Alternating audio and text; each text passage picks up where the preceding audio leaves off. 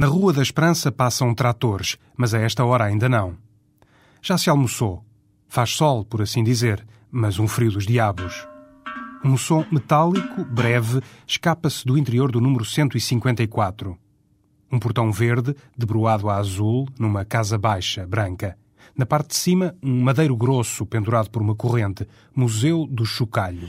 Eu sou João Chibeles Penetra, neto de um chocalheiro, filho de um chocalheiro, e não fiz mais nada na minha vida senão chocalhos. Da penumbra assoma este rosto moldado pelo tempo.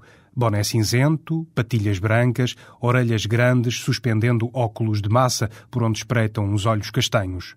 O mestre retira as mãos dos bolsos do casaco bata azul, que resguarda a camisa preta, para um cumprimento seguro, calejado. Faça favor de entrar. Muito obrigado. Por aqui é que eu, é que eu recebo as minhas visitas. É aqui que eu estou quase sempre aqui. Vamos, vamos lá, aqui, eu vou abrir aqui o botão e então vamos falar. Eu estava na barriga de minha mãe, já trabalhava nos colhos. Explico porquê. Porque a minha mãe é que era a tocadora de fogo do meu pai naquele tempo, para fazer o vento, para fazer o lume, para soldar os colhos. Portanto, estava grávida de mim e eu já lá estava aos salavancos.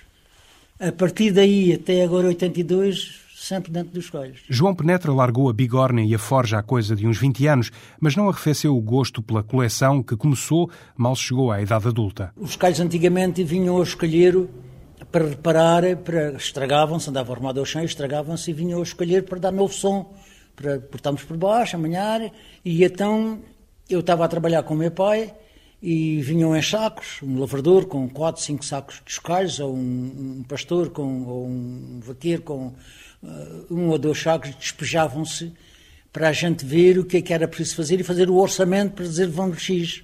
E depois apareciam com estes desenhos. Os calhos que vinham para amanhã apareciam com estes desenhos. E meu pai depois dizia-me, olha, isto era um colega nosso.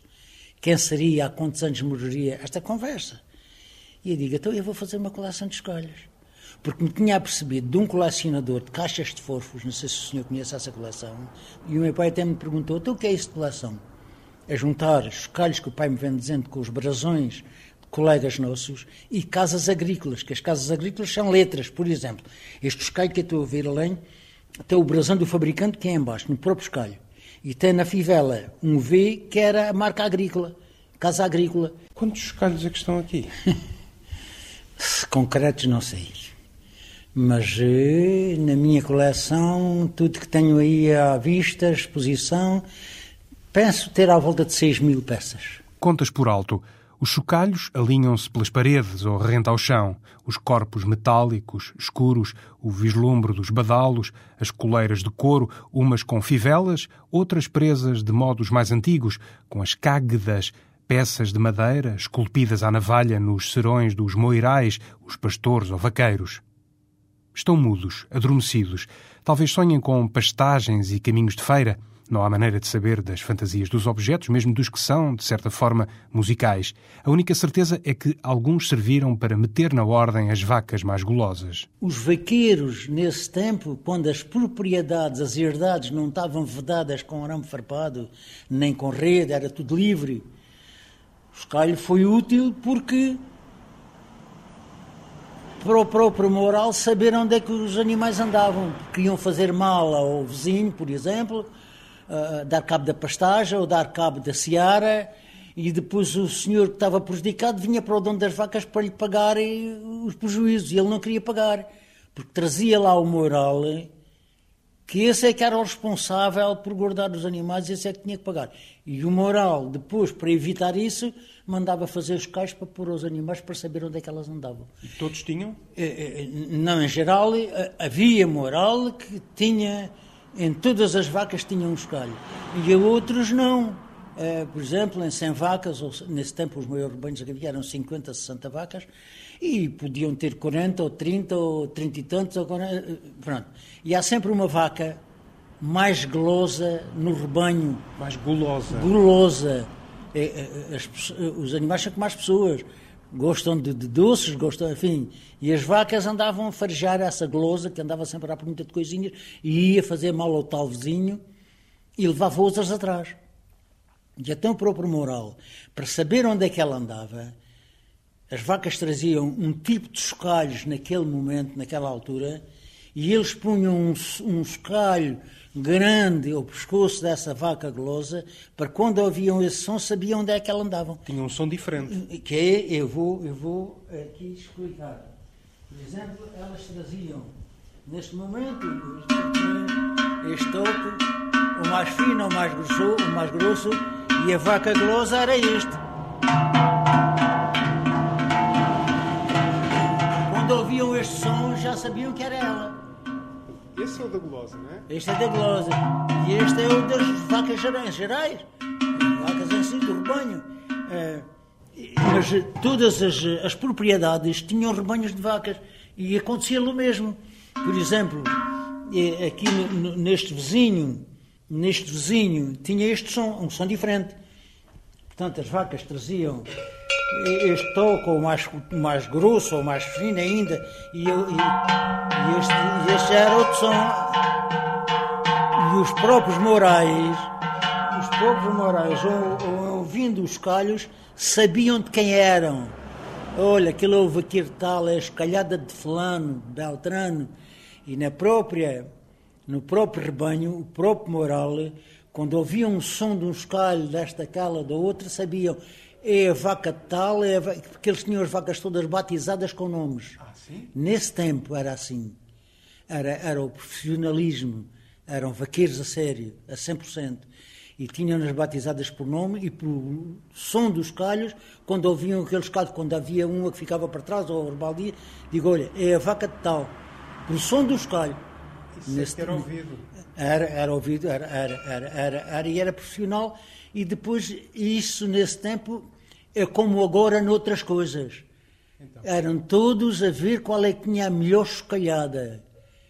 E o que é a melhor escalhada? A, melhor, a, a maior escalhada era mais calhos e, e, com os sons mais bonitos. Com os sons mais bonitos. Usei automóveis e excursões ao estrangeiro e, e sucessivamente. E nesse tempo era isto, que era, era uma tradição pura. Os morais, como eu digo, tinham três mudas de chocalhos no ano. Os vaqueiros, conforme a, a, região, a época do ano, assim punham os calhos e tiravam os calhos. Na altura da primavera, que a erva está grande, eles põem os calhos maiores. O animal anda a comer, anda com a boca mais alta, não anda armado ao chão. Depois andavam aí um mês, um mês e meio. Tiravam os calhos, punham os médios também um mês, um mês e meio. E depois, quando viam mais ou menos, isso dependia da, da, da ideia de cada próprio moral, depois tiravam esses e punham então, os outros pequenos, que é que andavam oito, nove meses ao pescoço do animal. Portanto, andavam sempre em chocalhadas.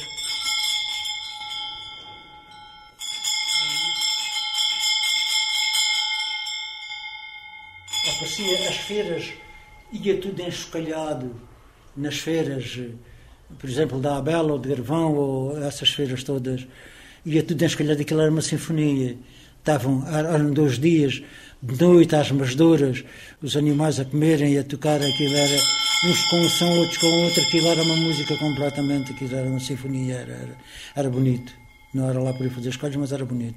Eu, quando fazia lá o meu negócio, depois íamos jantar, comer qualquer coisa, depois eu ia dar volta ao real e dar volta. Gostava de ouvir. E... Agora João Chibeles Penetra já não aceita excursões.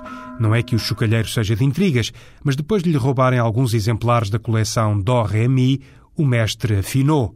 Ainda assim, sem cobrar entrada, tem gosto em explicar a quem passa como se faz um chocalho da folha de ferro até ao corpo, com orelhas, asa e céu. Os chocalhos são feitos de chapa de ferro que geralmente têm 2 metros de comprido por um de largo e têm diversas grossuras, as distas chapas, para a gente aplicar em determinado tamanho dos calhos. Portanto, a gente risca uma chapa com o tamanho dos calhos que pretende fazer, por sinal dá 51 calhos destes, quer dizer... Isto são chocalhos aí de um palmo, nem tanto? Tem 14 centímetros. 14, 14 centímetros. A gente eh, riscou a folha com 51 pecados desde que cortei os 51 bocados. Daqui vai sair o escalho. Agora, como é tudo feito à mão e a frio na bigorna, a gente destemperou, chama-lhe destemperar, queimou, para queimar alguma gordura que possa ter o ferro, para, para não escorregar tanto, para a gente lidar melhor. Depois talhou-se o feitiço do escalho que se quer fazer. Talhou. Talhei, cortei, para dar o feitiço do escalho. Como é que cortou? Com a tesoura. Por exemplo, esta tesoura. Ah, mas isso é uma senhora tesoura. Até depois conselho, tem que ser uma tesoura grande, e, e, e, posta no banco, e depois cortava. Portanto, de, eh, para dar o talho que a gente quer fazer o, o tipo de escalho. Agora, daqui, dizíamos a gente, vamos enrolar a obra a folha, esse retângulo de folha já ficou meio dobrado, não é? Deu-lhe aí um, um jeito. Um jeito, exatamente. E agora é começamos a. Agora aqui é logo a moldar, trás, trás, com o martelo, tudo a frio. Na bigorna, na pancada, tudo. Vai trás, dobrando os lados. Exato, todos assim neste, neste género que está aqui. Agora dobrou, que é esta fase, dobrou, que esta parte vai encaixar dentro da outra, enrolou aqui, aqui, e meter os cantos, cá está, meter os cantos para fazer as orelhas do escalho. As orelhas? As, parecem as mesmo as orelhas, não é? As orelhas, exatamente, é isso, chama-se orelhas do escalho. Depois faz um buraco aqui com ponte de ferro. Mesmo no topo? Aqui, de dentro, com ponte de ferro, que é para meter o céu, chama-se o céu, onde pendura o badal por dentro para fazer tocar o escalho. É o céu do escalho. O céu do escalho, exatamente. Portanto, a gente, a gente corta umas tiras corta-me as tiras à proporção do tamanho dos calhos, que é este, uhum. e bateu aqui a esta ponta, bateu esta, chama-se isto as pestanas. As pestanas. Agora, dobrou com o alicate, bateu com a peta do martelo e aqui a mesma coisa e enrolou, que fez o sal, que é esta argola. Agora, pegamos-lhe com o alicate, mete-se por dentro, pestana para cada lado, está o céu lá metido dentro é onde pendura o badal para fazer tocar o escalho. Que é uma argola. Que é uma argola, que é, chama-se o céu. Agora, é a asa, conforme o comprimento do escalho aqui e a largura das orelhas, é o bocadinho de chapa que a gente corta. Agora batemos deste lado, batemos do outro, para reforçar a própria asa, que é isto, assim. E agora vamos moldar a asa, para dar o feitiço da asa, a pancada, tudo a frio. Para dar o feitiço da asa, que é isto. E agora pomos a asa no escalho. Aqui, agora bate-se aqui muito bem para ficar bem apertado. Aperta-se as orelhas. Tudo com o martelo, tudo a frio. E pomos estes batentes, chama-se isto uns batentes, um de um lado, outro do outro, a apanhar as duas partes para não deixar abrir. Ou então um de bruno todo em roda, porque há o escalho de broado, ah, há o escalho de broado todo em toda roda, a parte de baixo. Toda, da... um de bruno que se põe, e há o escalho batente que é este. Tem só duas pecinhas, uma de cada lado. Chama-se o batente a apanhar aqui as duas partes e aqui, e mais nada. todo fechado. Pronto, por não deixar abrir. 90 e tantos por cento dos calhos que se fabricaram ou se fabricam são lisos, não têm brasões. E quando se pretende pôr algum brasão ou casa agrícola nos calhos, é nesta fase. Trabalha-se os calhos até aqui, faz o desenho que se pretende, depois é pregado com um preguinho que a gente faz este é o seu brasão. Este é o meu brasão. O que é este brasão? Explique lá, quem não está a ver na rádio. Não, não o, portanto, o, o brasão, é, é, quer dizer, a gente pega só um bocadinho de chapa e na nossa memória, na nossa ideia, com a tesoura vai cortando, pronto, saímos isto. O que é isso? Portanto, é uma, uma, uma, espécie de palmeira, de, de, de palmeira. Pronto, foi o que saiu. E agora, com um preguinho, pregamos aqui, que é para não deslocar. Agora, o metal que vamos aplicar no chocalho, o latão, o cobre ou o bronze, é que vai soldar o chocalho todo, dá-lhe o som e dá-lhe a cor. Isso é que dá o som? Dá o som do chocalho, o latão, o cobre ou o bronze. Qualquer desses metais que a gente queira aplicar no chocalho. Portanto, eu tenho aqui o latão. Eu tenho, quando eu estava a fabricar os calhos, gostava de pôr o latão por fora e o cobre por dentro, que era uma liga que eu gostava. Gostava, portanto, que cada mestre tem a sua opção, não é? E isto não é peso nem medida. A nossa mão é que vai indicar mais ou menos o peso de cada metal, cada escolha que é para ser soldado. O peso, portanto, esta talhada põe-se aqui e esta põe-se aqui. Eu tenho aqui três bocadinhos, pode ser só um, com o peso destes três novamente a mão a trabalhar, que vai para dentro e há outro bocadinho aqui debaixo da asa. Agora, este metal todo que eu pus aqui, depois derretido, é que solda o escalho todo, dá-lhe o som e dá-lhe a cor. É neste ponto que o barro e a palha vão abraçar o chocalho. Já o mestre aquece a forja de memória a toques de fole e carvão de pedra. Nem todo o barro serve, é um barro que a gente veja que possa aguentar o calor. Nem com muito saibo misturado, nem com pouco saibo. Portanto, o barro da olaria nadava, porque é muito fino, despapava o calor que a gente dá ao escalho para derregar o metal, não, não aguentava. Pronto, é um barro que a gente já tínhamos experiência, já vinha do meu avô, ou do meu pai, ou do atrasado, que eu não sei, pronto. Agora, tínhamos um barreiro que põe-se lá o barco que se vai pescar ao campo, e deita-se lá água, põe-se em lama, depois carrega-se para cima de uma pedra que chama-se a pedra de amassar o barro para envolver com a palha do trigo. Que a função da palha do trigo é para fazer ligar o barro um ao outro e para poder aguentar o calor. Porque sente só o barro depois de seco greta e assim não greta. Pronto. Agora, fazemos a massa que pretendemos, depois tiramos os pecados conforme o espelho que estamos a embarrar, chama-se embarrar o espelho tira-se um pecado, estende-se o barro e embarrou-se o escalho com isto lá dentro. Portanto, o escalho está aqui embarrado. Só está coberto, coberto com essa pasta. Chama-se embarrado. Chama-se embarrado. Com o barro. Agora, tem um metal, como está aqui, está tudo lá dentro. Agora, está na, tem a boca que é para verem como é que é. Vamos a boca, quando estamos a embarrar, conchega-se muito bem aqui ao corpo do escalho e abre-se um buraquinho aqui na boca. Depois vai para o sol a enxugar. Só se pode soldar em chute duro. Depois fazemos o lume na forja com o carvão de pedra. Fazíamos. Depois tapava-se com o lume, com o carvão de pedra. A experiência depois da gente depois desviávamos o carrão de cima, mudava o escalho de posição, não pode estar sempre na mesma posição. E fazíamos isso tanto quantas vezes o lume transformar o barro em cuscumalho, que é isto. Apanha um calor de tal ordem que o barro transforma-se em cuscumalho. Isto é o quê? Uma... É o barro que aqui está. E isto é isto que aqui está. Parece metal? Não, não parece metal. Parece isso. Quando sai do lume, parece um ouriço ali mesmo em Convalescente. E isto é para quê? É para aquecer o escalho que está lá dentro, pô-lo em brasa, que a gente vê por este buraco, e quando o escalho tem em brasa, este tem em líquido, este treteu todo.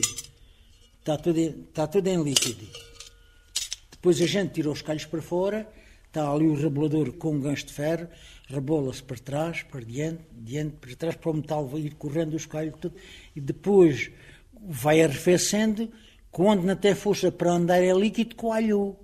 Ora, depois de coalhar, soldou o escalho todo. E a gente, é muita experiência que temos, e quando vimos mais ou menos que o metal já não anda em líquido, paramos. Depois daí a pouco, pegamos-lhe com o alicate, mergulha-se dentro da água, uma espécie de têmpera, para enrejar o próprio escalho e avivar a cor. Depois paramos, novamente, depois, ao fim de 10 minutos, um quarto de hora, conforme o tamanho do escalho, dá-se umas pancadas. Isto é fácil de partir, aventa-se fora que já não serve. Depois são afinados à pancada o escalho para dar a sonalidade. Dá-se um, um, uma pancada, toca-se o escalho. Vimos para onde é que ele quer que a gente dê as pancadas para, dar, para vibrar, para dar o som. Som traz ele, mas é para vibrar, para, para, para dar a sonalidade. Portanto, o escalho entra para dentro do bar com este toque, depois já sai com este e depois de afinar tem este.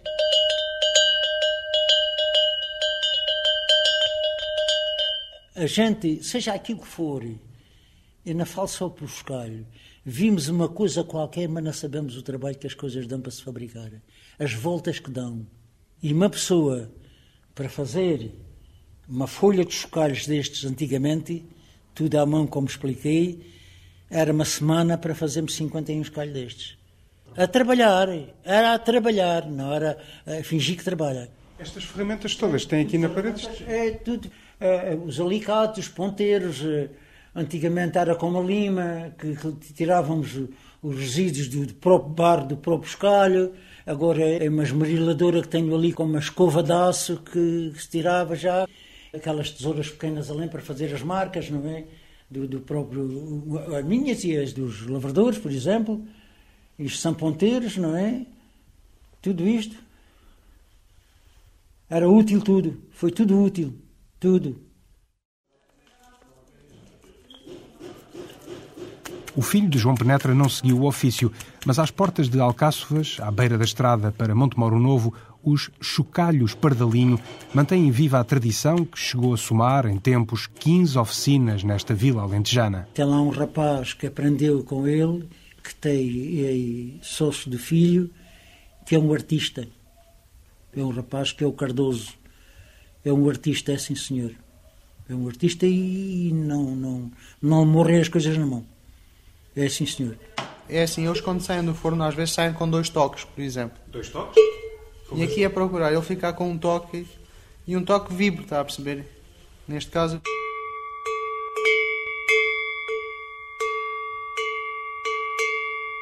Já só tem um toque. Não sei se tem aqui algum que não esteja. Está.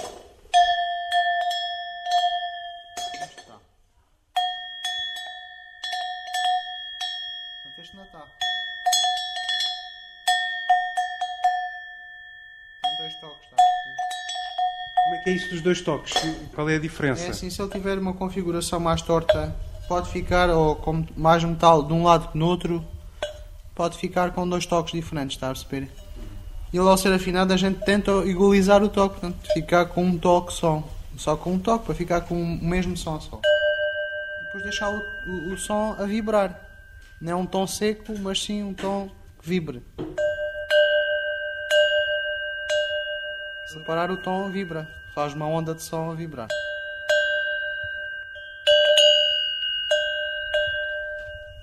Interessa é que eu vibre por muito tempo, portanto o som se prolonga o mais tempo possível cada vez que eu toco. E eles são todos diferentes, não há maneira de conseguir que toquem sempre Toque- com o mesmo toques toque. iguais é assim para, para arranjar tipo 10, tem que fazer para aí uns 100. Porque eles são feitos da mesma chapa e têm o mesmo tamanho e levam a mesma porção de metal. Só que é. Pronto, isto é mesmo assim. Isto é artesanal e quando vai ao forno isto é um. É como sai. Portanto, a jana está lá. Este é do mesmo tamanho e tem este toque. E este é do mesmo tamanho e já tem outro. Francisco Maia Cardoso é um dos sócios dos Chocalhos Pardalinho. O negócio da família Maia ainda segue no que importa o modo de fabrico tradicional. A forja já é a gás, mas o embarramento, que agora ocupa o casal José e Francisca, pouco mudou. Por isso deitaram umas sacas de sarapilheira sobre os joelhos para proteger a roupa. Normalmente isto tem vindo de pais para filhos. Eh, Eu, por acaso, não foi, foi um tio. O- Esse senhor que me ensinou era casado com uma irmã da minha mãe. E depois de casei com o meu marido e depois comecei a fazer. Era cabeleireira, deixei o salão de cabeleireira e pus um chocalheiro. E o senhor sempre fez isto? Não fez outra coisa Não, não, não. Fez sempre, sempre isto. Ah, sim? Desde os 12 anos que que faço isto. Tenho 64 anos. Há 52 anos que faço isto.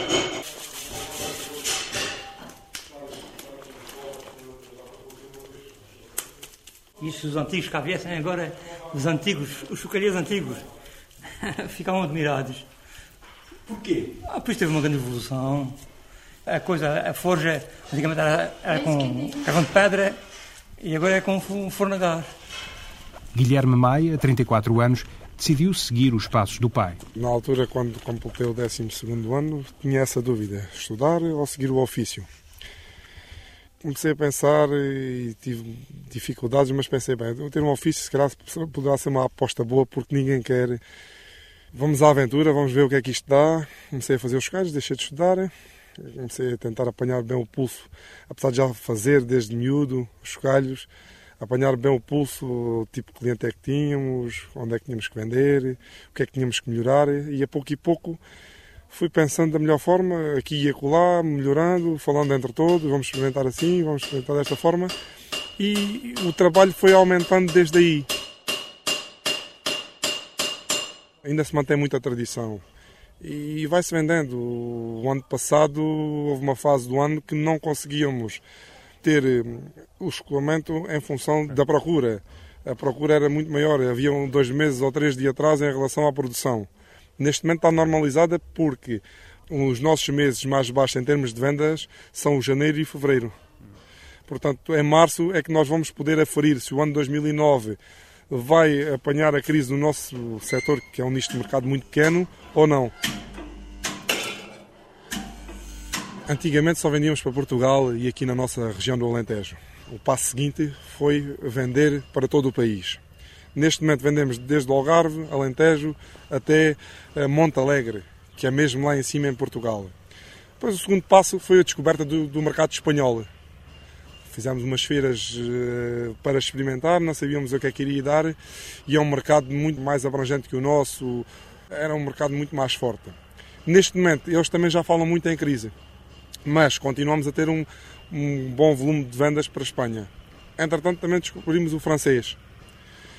Já fazemos também exportação para a França, temos clientes diretos e temos clientes de revenda. E agora estamos a tentar o mercado italiano. O estratega dos chocalhos Pardalinho encontrou na internet uma aliada, descobrindo novos mercados para além dos clientes habituais. A base é o gado bovino. E depois temos para os cães, para os gatos, para as ovelhas, para as éguas.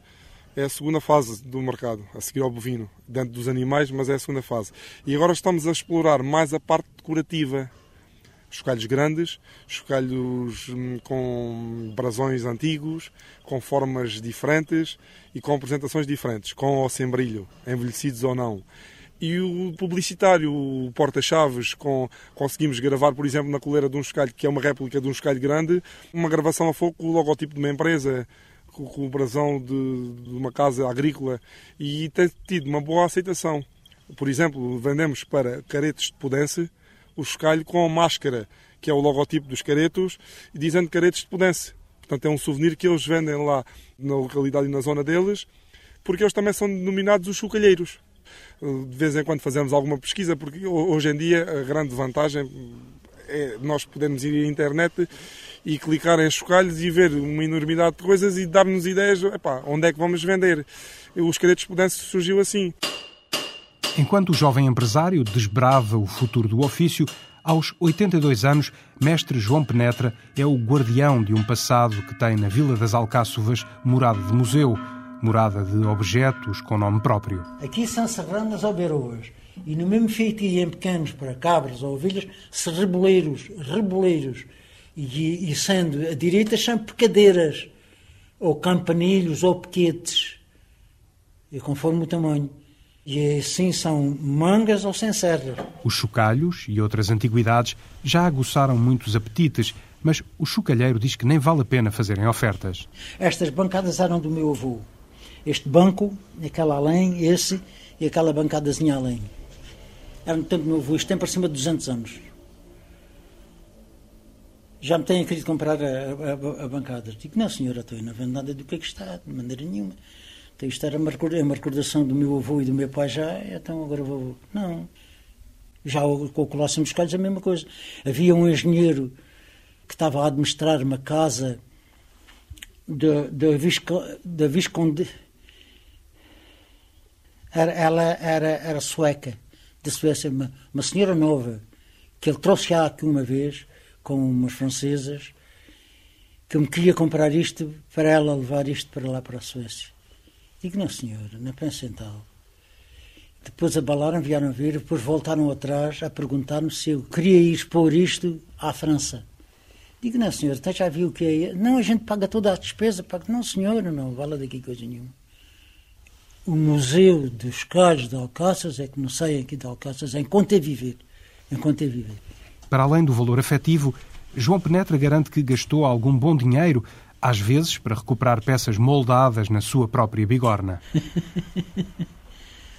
Tenho aí duas charranas daqueles galhos grandes. Levei dez pares à Feira da Abela.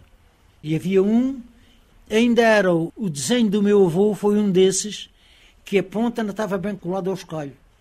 E eu vou ao lavrador. Os calhos estavam belíssimos, bom som, mas queria que lhe baixasse qualquer coisa por causa daquele defeito vendi os nove pares e o que é que acontece?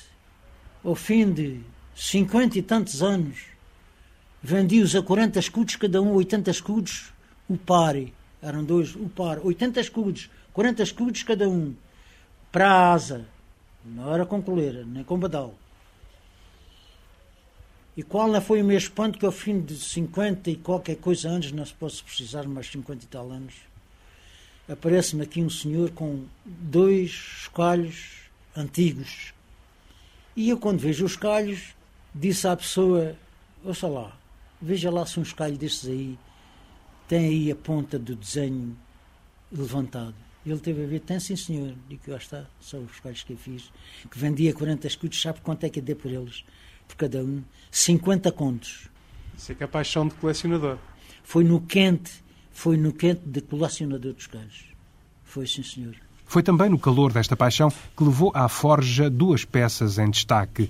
O maior tem 60 centímetros, o mais pequeno, pé de lupa. Este é o maior escalho que eu fiz ainda na minha vida. E o mais pequenino está aqui dentro da mica.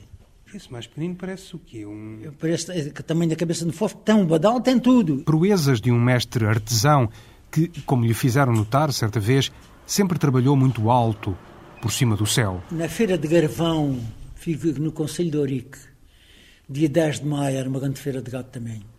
E naqueles caixotes que ali estavam, a gente tirava os calhos todos e depois sentavam nos caixotes e os morais também se sentavam a escolher uns calhos e tal.